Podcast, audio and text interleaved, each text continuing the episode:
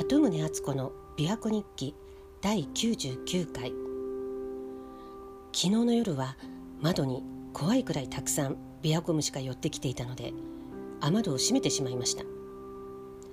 朝その雨戸を開け放ったら琵琶湖から美しい景色と爽やかな風が飛び込んできて気持ちも爽やかになりました。ところで先日ティーアストロロジャーのリンさんとやっているフェリシテカフェというポッドキャストで自分の思いを素直に伝えるっていうテーマが上がったんですけどまさにこれ私の敬案事項だったなってこのところ実感しています。自分で言うのもなんですけど私は人の言うことは割と素直に聞く方だと思うんです。で自分の思いも自分ではちゃんと伝えられるつもりでいたんですけどでも実際には誰かに働きかけるのが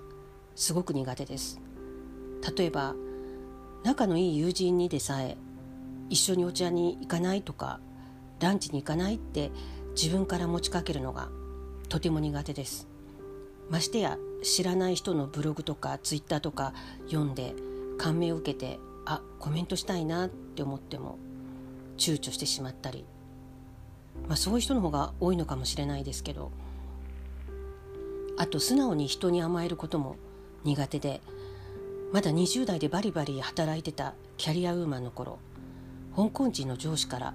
よく言われました「敦子さん仕事の上では何でも自分でやるのはいいけど私生活では自分で自分のこと全部やっちゃダメだよ。男の人が手助けできるところがなくなっちゃうから。結婚したいんだったら自分で自分のこと全部やっちゃダメ。って言われてました、まあ、それでもなんとか無事に結婚できて今夫にはいろんなことを頼んでるので夫に対してはそのなんか壁かブロックか何かが外れたのかもしれないんですけどこれに関して一つ忘れられないのが母のことです。私は一人っ子でもう母が大好きで母のようなお母さんになるのが夢だったくらいでもうずっと小さい頃は母に甘えてばかりいたんです。でも高校卒業して上京してで特に就職してからは経済的にも自立したので親に頼ることなく全て自分でやるようになって、まあ、それでも精神面では親に甘えてたとは思うんですけど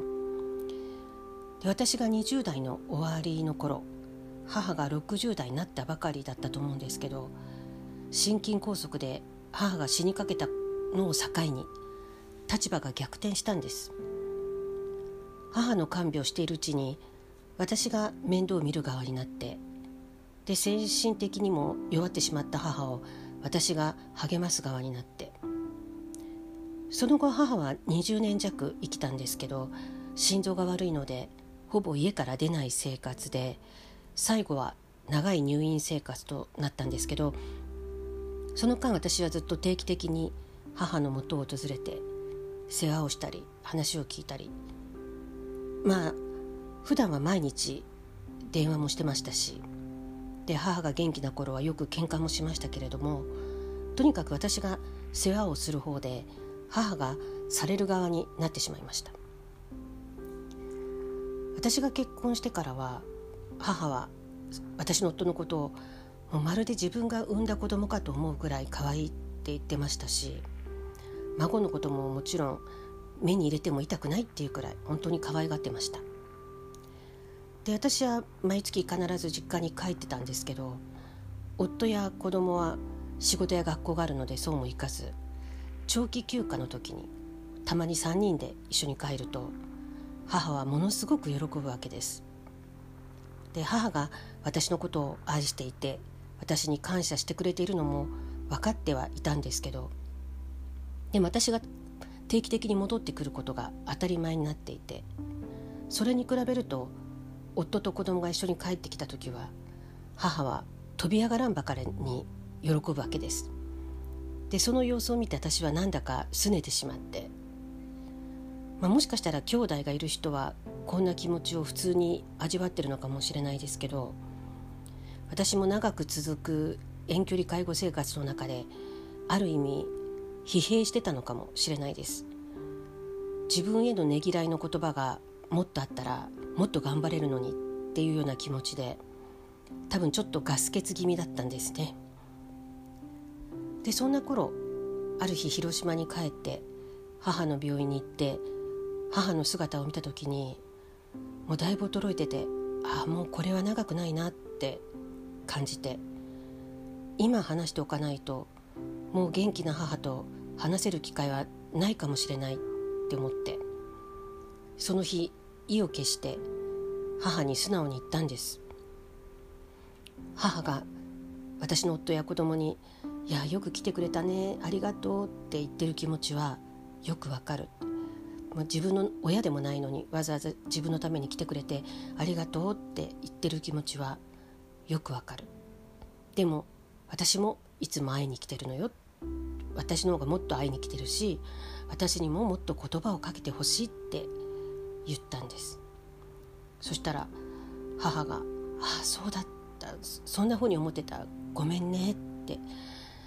いつも感謝してるのよ」って「なのにちゃんと伝わってなかったねありがとう」って言ってくれました、ま、私も分かってはいたんですけどでも実際にその言葉を聞いたらそれまで胸に使えていたものがすっとこう取れてすっきりしました。でこれでもう何があっても後悔しないって思いました。もしあの時ぐっと気持ちを抑えて素直に自分の思いを言ってなかったらもしかしたら今もなんとなくモヤモヤしたものが残っていたかもしれません。でその後私が関西に戻ってで結果的に母がもう話せなくなる直前の頃母の看病に行ってくれてた友人が病室から母の携帯で私に電話をかけてくれてで母に喋らせてくれたんです。私は山道を運転中だったんですけどかろうじて電波が入って電話が鳴ったので急いで車を脇に止めて電話に出たら